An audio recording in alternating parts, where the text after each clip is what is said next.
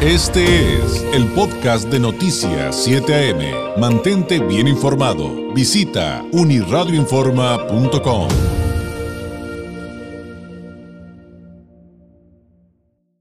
agradezco enormemente a la Secretaría de Bienestar en eh, Tijuana, a la doctora Melba Adriana Olvera Rodríguez, eh, expresidenta de la Comisión Estatal de Derechos Humanos, experta en esta área, justamente de los derechos humanos, entre otras, eh, que nos tome eh, la llamada. Secretaria, muy buenos días. Muy buenos días, ¿cómo estás, David? Gracias por la invitación. Al contrario, pues si nos pudiera eh, pues platicar un poco acerca eh, de la labor que corresponde al Ayuntamiento de Tijuana en el campamento de los desplazados eh, migrantes del Chaparral. Bien nos han explicado autoridades que es un tema que, que si bien corresponde a la Federación, tengo entendido, secretaria, eh, pues la autoridad municipal también pues coadyuva en, en que cualquier proceso que se dé ahí se den apego a derechos humanos. Sí, este es, en, este vigésimo tercer ayuntamiento de Tijuana eh, estamos tratando desde el primer momento de hacer las, las cosas bien y eso es hacer gobierno con perspectiva de derechos humanos.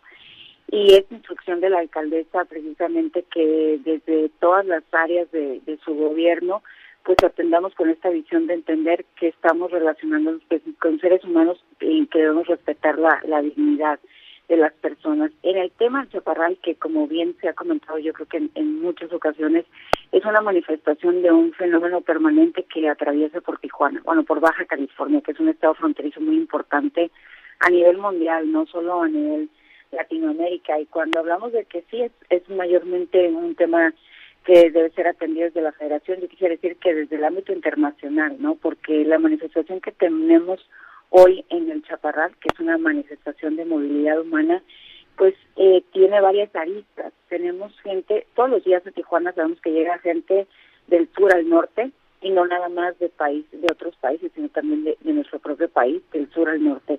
Y todos los días llegan personas del norte al sur que se establecen en Tijuana o que están en Tijuana por un tiempo, ¿no? Entonces, Tijuana es una frontera sumamente importante y también se vuelve muy compleja la atención aunque repito, nosotros tenemos esta esta visión de hacer gobierno como, como la única manera que se puede hacer, ¿no? Que es respetando los derechos de todas las personas, independientemente de su origen nacional, del color de su piel o de su edad. En el Chaparral lo que tenemos es, es una una cara de la migración, un rostro de la migración diferente a lo que habíamos venido viendo. Por muchos años la migración se ejemplificaba en un hombre entre 25 y 35 años, recién repatriado de Estados Unidos a Tijuana, ¿no? Y normalmente hombre. Después empezó a cambiar y había cada vez más mujeres llegando a Tijuana, sobre todo de sur a norte. Hoy vemos núcleos familiares, vemos familias completas, vemos sobre todo familias lideradas por mujeres, mujeres que vienen con uno, dos, tres niños que son sus hijos y que además eh, les acompaña su mamá o una tía. Son núcleos familiares y vemos también una, una situación es muy compleja a nivel Latinoamérica también, o no nada más a nivel país o a nivel Centroamérica, que es el tema de la violencia. Eh, ha llamado mucho mi atención que muchos de los relatos que encontramos en la banqueta del Chaparral los vamos a encontrar también en, cualquiera de los albergues que están en Tijuana que atienden mujeres. Mujeres huyendo de la violencia de género, mujeres huyendo de eh, los feminicidios que se están dando en otros espacios, mujeres huyendo de amenazas, de, de daños patrimoniales muy severos mujeres víctimas de, de, delitos y también con ellas vienen sus niños y sus niñas. Por eso ha claro. sido muy distinta esta manifestación, ¿no? Si, si encontramos, si empezamos a, a, a tener eh, un poco memoria de cómo encontrábamos los movimientos en, en tiempos pasados, de los 70, los 80, ya en los 90 había muchas mujeres moviéndose, pero nada como lo que estamos viendo en este momento de tantas mujeres con tantos niños y sobre todo niños en primera infancia, niños y niñas de, de 45 días de nacidos a 5 o 6 años son la mayoría. Sabemos que se han reunido con autoridades federales, eh, secretaria, sí, con el subsecretario, es. con el subsecretario federal de Derechos Humanos, eh, que también se encarga de temas de, de migración. Eh, ¿a, ¿a, qué tipo de conclusiones o acuerdos eh, han llegado que nos pueda compartir? Claro que sí. La, la propia alcaldesa tuvo una reunión muy importante con la con la secretaria de Gobernación Olga Sánchez Cordero en la Ciudad de México, una plática bastante profunda sobre lo que estamos viviendo en Tijuana en el tema de la de la movilidad humana, no no nada más la migración, porque también tenemos personas desplazadas de estados como como lo hemos tenido por muchos años, ¿no? De Michoacán, de Guerrero, de Sinaloa. Eh, y, en esta plática pues acordamos seguir resolviendo el tema o intentando resolver el tema porque la migración en sí no es, o la movilidad no es el, el problema, el, el problema es no tener la política pública adecuada en, en los tres órdenes de gobierno para atender. Y es complejo porque el fenómeno migratorio cambia, ¿no? Entonces tú puedes generar una política pública que ya no va a aplicar para un siguiente una siguiente expresión, pero por eso tenemos un pacto internacional para las migraciones. Se acordó eh, seguir trabajando en mesas con los tres órdenes para la gestión de la migración ordenada, intentando que sea segura, y es por eso que definitivamente todos estamos de acuerdo en que las personas pueden seguir permaneciendo en la banqueta del chaparral, precisamente por el tema de la obligación de, de brindar seguridad a las personas en contexto de movilidad, ¿no? Y, y en cualquier espacio en donde hay hacinamiento, en donde hay más, pues en este caso, alrededor de 1.500, 1.600 personas, pues van a haber muchos riesgos que se corren. Y quienes corren más riesgos son precisamente quienes son más vulnerables física y psicológicamente, ¿no? Niños y niñas. También yo tuve una, una reunión, eh, he participado en muchas, puedo decir que mínimo, yo creo que unas 50 reuniones en el tema, en lo que va de, de la gestión.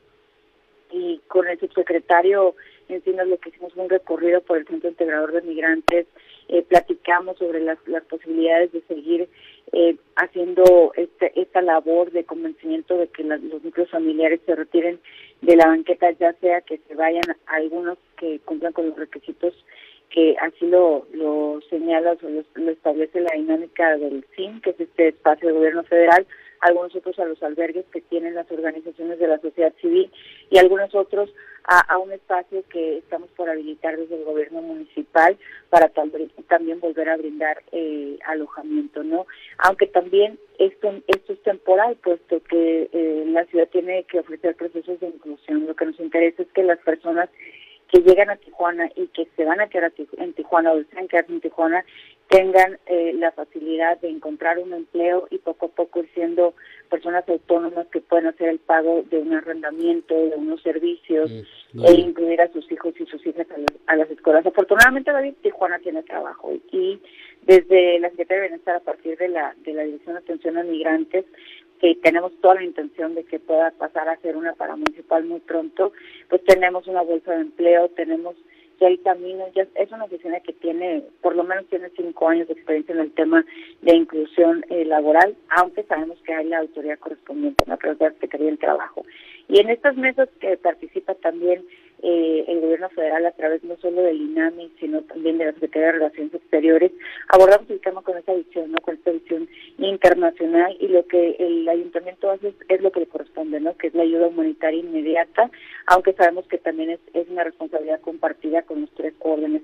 Como sabes, desde el primer momento estamos en esa banqueta brindando orientación, asesorando a las personas que estar ahí no les garantiza ningún tipo de cruce, ningún tipo de refugio, de los riesgos que corren, dando algunas atenciones médicas, bueno, jornadas este, recurrentes médicas, pero también atenciones de, de casos muy, muy particulares que nos han referido. Y bueno, sobre todo eh, el, el énfasis en el, en el cuidado de la de la salud, aunque la verdad es que las personas que están en hacinamiento están eh, viviendo grupos familiares muy cerca de otros grupos familiares, como ya lo ya lo han visto ustedes, y es, es un trabajo de todas las instituciones de la Secretaría de Bienestar, del DIF, de la, Dirección de Atención a Migrante, que, que ya las, las personas de esta dirección prácticamente viven en el Chaparral y además de que hacen sus recorridos. Y bueno, pues estamos apoyando también a las organizaciones de la sociedad civil, a los albergues, para que tengan las posibilidades de recibir a las personas y cada vez más grupos, eso te lo, te lo puedo comentar, cada vez más grupos del Chaparral deciden que se van de ahí, ¿no? Que, que entienden que ese no es el espacio en donde donde pueden estar y que además de estar ahí, más que acercarles al, a lo que ellos tienen todavía como sueño americano, les ponen mucho riesgo. Entonces, eh, poco a poco ha cambiado. Esa parte, secretaria, eh, pues nos han platicado algunos activistas que a veces es la más complicada, una labor de convencimiento, de ganarse la confianza, porque ese traslado se tiene que dar, como usted ya bien explicaba, secretaria, de, pues de manera voluntaria, de buena fe.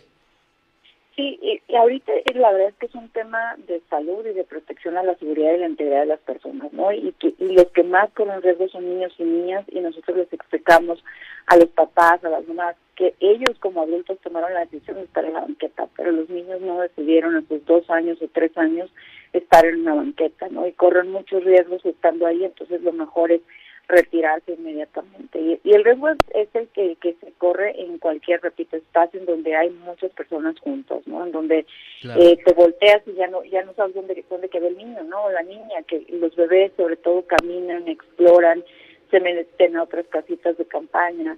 Entonces son muchos los peligros y les, les hemos dicho es urgente, es necesario que se retiren de ahí. Muchas familias se han estado yendo ya, pero lamentablemente eh, hay gente que se siente muy animada a venir a Tijuana creyendo que va a cruzar inmediatamente o que la frontera del norte es como la frontera del sur. Entonces llegan y hay un tiempo en el que se quieren establecer ahí hasta que se van enterando que no es así, ¿no? Aunque también pues han habido, han habido otros casos, ¿no?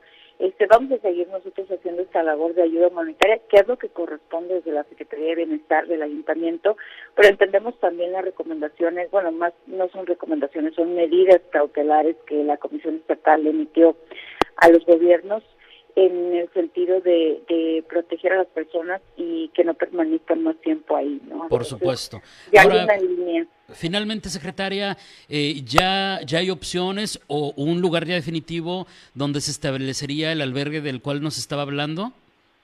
Hay, ya hay, hay opciones, han habido, tenemos ya este, dos, dos opciones muy importantes que están ya siendo platicadas, pero definitivamente sería un espacio que buscaríamos que, fuese de concurrencia con las autoridades estatal y federal. El, municipio pone, pone, su parte, obviamente, y también en el que invitaríamos a todas estas organizaciones que asesoran y ayudan a las personas en contexto de movilidad que quieren pedir un trámite en Estados Unidos que lo hagan en un espacio seguro y que no lo hagan en la banqueta del Socarrado. Sí, ese es creo que sin duda eh, un tema clave. Secretaria, le agradezco enormemente esta explicación.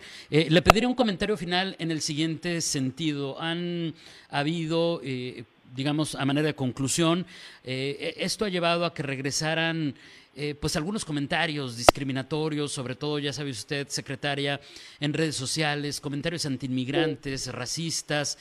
Eh, y creo que sería muy importante un mensaje en ese, en ese sentido, de no eh, criminalizar, si se puede decir así, pues al segmento migrante.